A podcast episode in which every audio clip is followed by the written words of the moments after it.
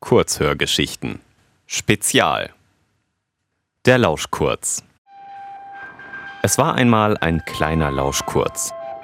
Vielleicht habt ihr von Lauschkurzen noch nichts gehört. Die verstecken sich ganz, ganz tief im Wald. Immer an den Orten, wo sich Menschen niemals hin verirren. Wobei das sehr schade ist. Lauschkurze sind nämlich unglaublich süß. Sie passen genau in die Hand eines Menschen und sehen aus wie kleine Panther. Sie haben spitze Ohren und ihr ganzer Körper besteht aus Federn, die aber weich und flauschig wie Fell sind. Außerdem haben sie einen Schwanz, der genauso lang wie ihr Körper ist. Und wenn es sie an ihrer kleinen pinken Nase juckt, dann können sie sich mit ihrem Schwanz selbst die Nase kratzen. Es gibt sie in vielen verschiedenen Formen und Farben, aber unser kleiner Lauschkurz, um den es geht, ist dunkelgrau. Er heißt Parigi. An den Seiten seines Körpers hat er zwei kleine Flügel, die aber erst noch auswachsen müssen. Erst wenn Lauschkurze ein Jahr alt werden, können sie alleine fliegen. Bis dahin müssen sie auf dem feuchten Waldboden hin und her laufen und sie ernähren sich von Baumwurzeln, die sie mit ihren kleinen Krallen ausgraben. Die Bäume sind den Lauschkurzen deswegen nicht böse und die Lauschkurze selbst fressen auch niemals die ganze Wurzel, immer nur so viel, wie sie gerade brauchen. Parigi hat gerade mit seinen Freunden im Wald gespielt. Sie tobten um die großen alten Bäume und sprangen an ihnen hinauf. Manchmal spielten die Bäume mit und ließen Blätter auf die kleinen Lauschkurze fallen, die dann darüber stolperten und sich mehrmals überschlugen. Mit ihren kleinen Flügelchen plusterten sich die Lauschkurze dann auf, um die Erde aus ihren Federn zu schlagen. An diesem Tag war es wunderschön im Wald. Die Sonne schien durch die Bäume und es war angenehm warm. Vor wenigen Stunden hatte es geregnet und ab und zu tropfte Wasser durch die dichten Baumkronen, dass auch Parigi ab und zu auf den Kopf fiel, sodass er sich schüttelte. In diesem Moment fiel ihm wieder ein dicker Wassertropfen auf den Kopf, als er zwei Freunde von sich verfolgte und mit seinen kleinen Pfoten über den Waldboden hüpfte. Paregi stellte seine ganzen Federn auf und sah auf den Boden vor sich. Dort war eine kleine Pfütze. Er sah hinein und sah sein Spiegelbild, das er eingehend betrachtete. Wie ich wohl später mal aussehe? fragte Parigi die Pfütze. Wenn Lauschkurze geboren werden, müssen sie erst alleine im Wald bleiben. Sobald sie ihre Augen öffnen, sind sie alleine im Wald. Das findet ihr vielleicht gruselig. Für Lauschkurze ist das aber vollkommen normal. Sie haben ja ihren Instinkt. Und so finden sie ihre Spielkameraden und warten darauf, dass sie endlich erwachsen werden. Manchmal rätseln die Lauschkurze gemeinsam darüber, was wohl passiert, wenn sie alleine fliegen können. Die ein Jahr alten Lauschkurze kommen nämlich nie wieder zurück. Das erste Jahr ist also sozusagen wie ein Test und keiner von ihnen weiß, was sie am Ende erwartet. Als Parigi jetzt wieder von der Pfütze nach oben sah, war es unglaublich still. Nur weit entfernt hörte er ein paar Vögel zwitschern und das sanfte Rascheln des Windes durch die Blätter der Bäume. Er bekam Angst. Sein Schwanz rollte sich ein, wie das bei Lauschkurzen nun einmal war, wenn sie verängstigt waren, und er legte die Ohren an. Hallo? rief er. Fera? Tantor? So hießen seine beiden besten Freunde, mit denen er gerade gespielt hatte. Sie waren alle drei zusammen am selben Tag im Wald aufgetaucht und verbrachten seitdem die Zeit miteinander. Es kam keine Antwort. Parigi nahm seinen ganzen Mut zusammen und rannte so schnell er konnte in die Richtung, aus der sie gekommen waren. Das glaubte er zumindest. Vor lauter Panik sah plötzlich alles gleich aus. Er hatte das Gefühl, schon dreimal am selben Baum vorbeigekommen zu sein. Parigi sprang über Sträucher, Äste, Pfützen und Blumen und hatte das Gefühl, immer schneller zu werden, als ihn langsam die Kraft verließ. Wisst ihr, wo mein Zuhause ist? fragte er hin und wieder die Bäume, aber sie sahen ihn nur mitleidig an. Parigi wusste, dass die Bäume nicht sprachen, aber er musste es einfach versuchen.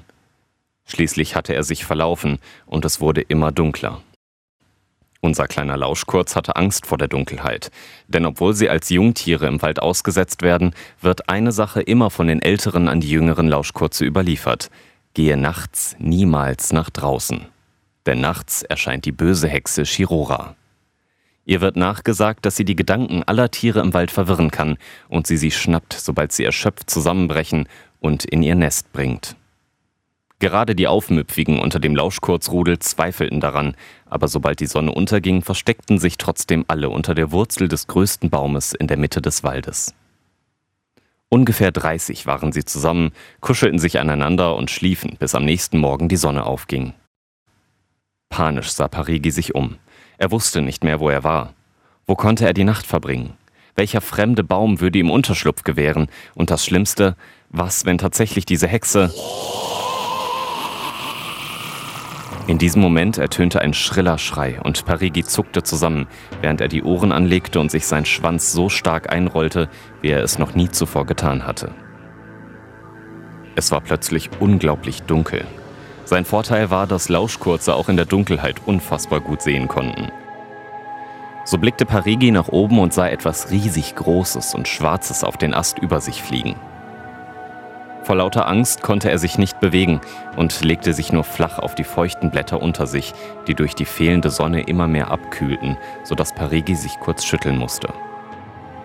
Ein eisiger Windhauch streifte ihn, als das massige Wesen über ihm die Flügel ausbreitete.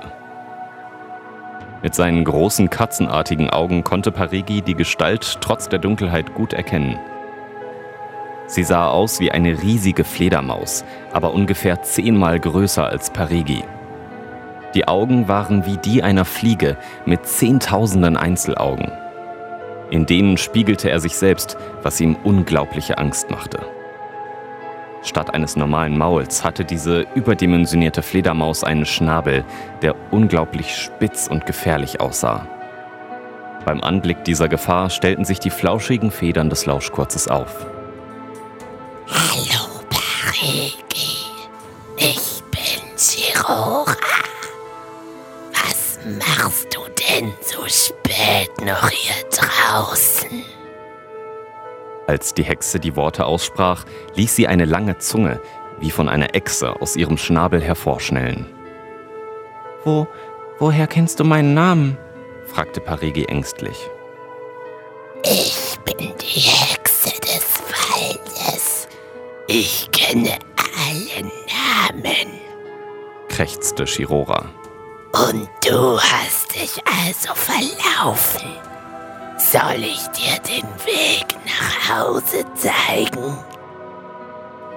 Parigi hatte unglaubliche Angst. Das, was die Hexe Shirora sagte, klang zwar nett, aber ihre Erscheinung war einfach zu furchteinflößend. Und diese Stimme. Außerdem musste es einen Grund geben, warum jeder Angst vor ihr hatte, Ich brauche keine Hilfe. Dankeschön. sagte Parigi kleinlaut.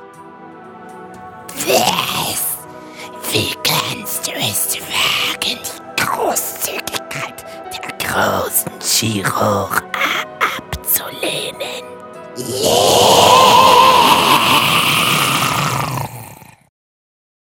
Der markerschütternde Schrei brachte Parigi dazu, sich hinter dem Baumstamm zu verstecken, auf dessen Ast die Hexe gerade saß. So leicht entkommst du mir nicht. schrie Shirora und breitete ihre ledrigen Flügel aus. Mit einem Satz landete sie auf dem Boden neben unserem Lauschkurz und die Erde bebte für einen Moment. Erst jetzt bemerkte er, dass nach ihrem Schrei der komplette Wald verstummt war. Kein einziger Laut war zu hören. Bedrohlich flüsterte sie dem verängstigten Parigi zu, Für diese Unverschämtheit wirst du büßen. Wenn ich dir den Weg nicht zeigen werde, wirst du ihn niemals finden. Wieder breitete das unheimliche Wesen in Gestalt einer Fledermaus seine Flügel aus und umschloss den Lauschkurz damit, so dass er nicht entkommen konnte. Shirora öffnete ihren Schnabel und Parigi schloss vor lauter Angst die Augen. Aber anstatt gefressen zu werden, ertönte ein noch lauterer Schrei als zuvor.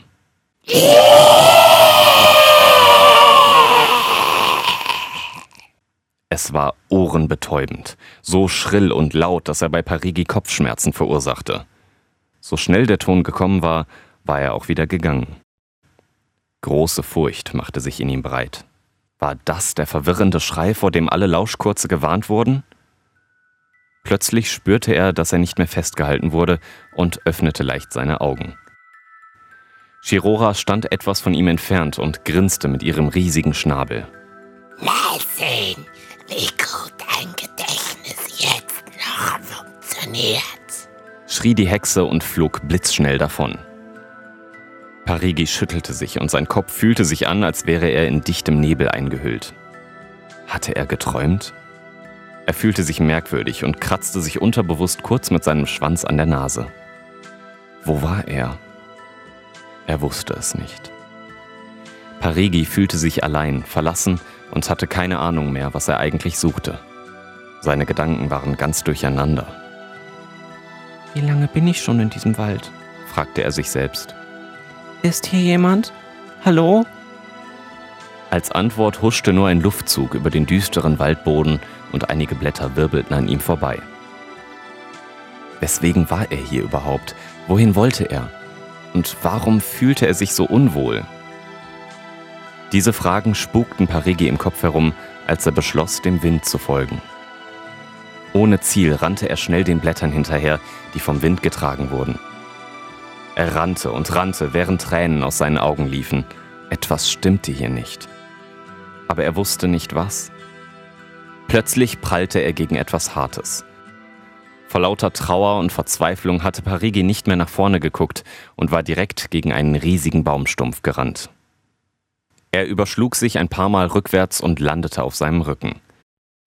Dann stellte er sich auf. Verdutzt saß er auf seinen Hinterpfoten, streckte den Oberkörper nach oben und schnupperte in die Luft. Irgendetwas musste er doch tun können. Kannst du mir helfen? Ich weiß nicht mehr, wer ich bin. fragte er den großen Baum vor sich. Es war immer noch unheimlich still. Nur das Rascheln der Blätter war zu hören, aber Parigi wollte nicht aufgeben. Mit seiner rechten Pfote berührte er den alten, knorrigen Baum vor sich. Plötzlich gab dieser knarzende Geräusche von sich. Die Äste schwankten hin und her und mehrere Blätter fielen rundherum auf den feuchten Waldboden. Wer stört mich in meiner Ruhe? Die tiefe Stimme schien hinter der Rinde des Baumes hervorzukommen. Nanu, was willst du, winziges Wesen? Ich weiß es nicht. Ich. Ich suche irgendetwas, glaube ich. Der alte Baum antwortete verständnisvoll und voller Freundschaft. Ihr kleinen Lauschkurze wisst doch, dass ihr nachts nicht in den Wald gehen sollt. Ein Ast senkte sich langsam herab und berührte Parigi sanft am Kopf, der zitternd vor dem Baum kauerte. Hm. Parigi ist dein Name? Ängstlich nickte er. Anscheinend konnte der Baum durch Berührungen die Gedanken lesen. Du denkst, du hast alles vergessen, aber das stimmt nicht. Die Krone des Baumes schüttelte sich. Du musst dich einfach konzentrieren, Parigi. Lausche den Stimmen des Waldes. Was hörst du? Einen Moment lang war es wieder totenstill. Parigi strengte sich so sehr an, etwas zu hören, dass sich sein ganzer Körper anspannte. Die Ohren streckte er so weit in den Himmel, wie er konnte. In der Ferne vernahm er einen leisen Schrei. Eine wohlige Wärme überkam Parigi. Er kannte dieses Geräusch, konnte es aber noch nicht zuordnen. Hoffnungsvoll blickte er wieder den Baum an. So ist es richtig. Versuch es weiter. Noch einmal strengte Parigi seinen ganzen Körper an und plötzlich wurde das Geräusch lauter. Es war der Lockruf der Lauschkurze. Jetzt fiel Parigi wieder alles ein. Er hatte sich verlaufen. Und wie sollte es auch anders sein? Fera und Tantor suchten nach ihm. Und das, obwohl es dunkel war. Wäre er doch einfach an der Stelle geblieben und hätte sich von Anfang an konzentriert. Der Wald war nicht sein Feind. Nur seine Angst und die Panik waren seine Feinde. Vor lauter Glück hüpfte Parigi ein paar Mal auf und ab und blickte wieder zum Baum. Er wollte sich bei ihm bedanken. Der alte Baum gab aber keinen Laut mehr von sich. Er war regungslos. Hatte er sich das alles nur eingebildet? Parigi hoffte es nicht. Er mochte den Baum. Er lief in Richtung seiner Freunde und freute sich schon auf den Tag, wenn er endlich fliegen konnte.